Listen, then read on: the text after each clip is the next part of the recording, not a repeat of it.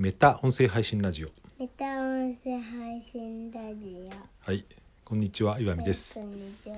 3月20日の土曜日いかがお過ごしでしょうか、えー今日は自宅からの収録なのでちょっと騒がしいですが、えー短く喋っていきたいと思います。なるべく静かにしててくださいね。はい。はい。今日はですね喋ってみたいことがありましてそれは、うん、音声の広告についてなんですけど、うん、よくですね音声広告っていうのは YouTube とかテレビとかの動画とか映像の広告に比べて親和率が高いっていうふうに言われることがあると思うんですけど果たして本当にそうなのかなってことを思った出来事があったのでそれについてビジネスウォーズっていうですねチャンネルを聞いてみたんですよね。うん、これはもともとアメリカのワンダリーだったかな最近どっかに買収されて話題になった会社がありましたけど第1回目が確か任天堂 VS ソニーみたいなんですね。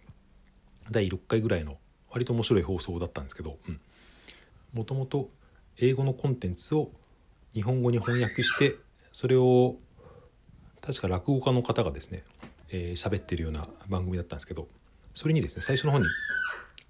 必ず音声広告が入るんですよ。出だしの冒頭部分があって本編に行く前に東京スター銀行のですね30秒ぐらいの CM が入るんですけど僕はそれを聞いた時にですね、うん、結構まあテレビとか YouTube とか同じような鬱陶しさを感じたっていう話なんですけどそれを聞いて鬱陶しく感じたってことは、うん、多分別に音声だからどんな CM でも親和性があるとは限らないなと思ったんですよね。うん、もちろんものによっては音声の方が、ま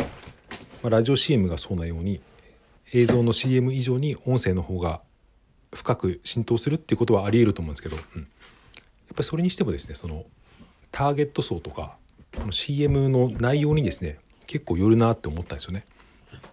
つまり僕はそのソニー対任天堂のそのビジネスウォーズの話を聞いているのにその話の途中に、うん、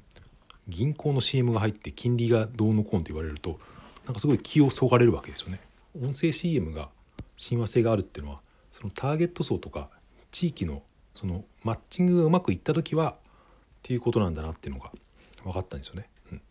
だ音声だからどんな CM でも親和性があるとはですね全然限らないと。これ同じことですね僕あのラジオトークの CM にも思ったんですよね。最近ラジオトークってあの人気のパーソナリティ限定でなんかですね音声で「はい」と「いいえ」で CM の内容が変わるみたいな音声広告をテスト的に放送してるんですけど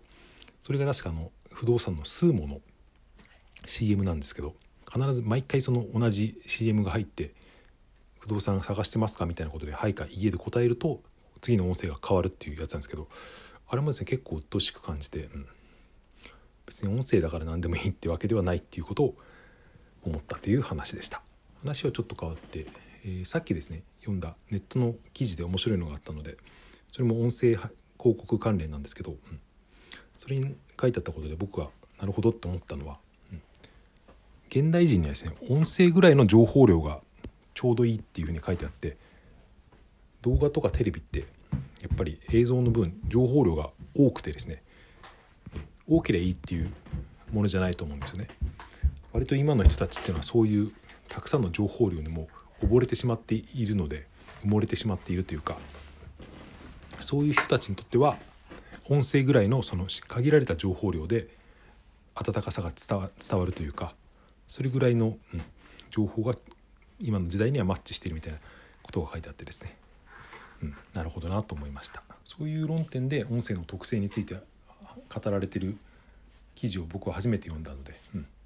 納得感があるなと思ったという話でした、えー今も近くに子供がいるんですがかなりごそごそうるさいので。でもまあよくねおとなしくしててくれました。ありがとう、うん、はい。今日の放送はこんな感じで終わりにしたいと思います。明日はこの辺は雨になるみたいですが皆さんもですね、えー良い週末をお過ごしください。それでは最後まで聞いていただいてありがとうございました。また。さようなら。さよなら。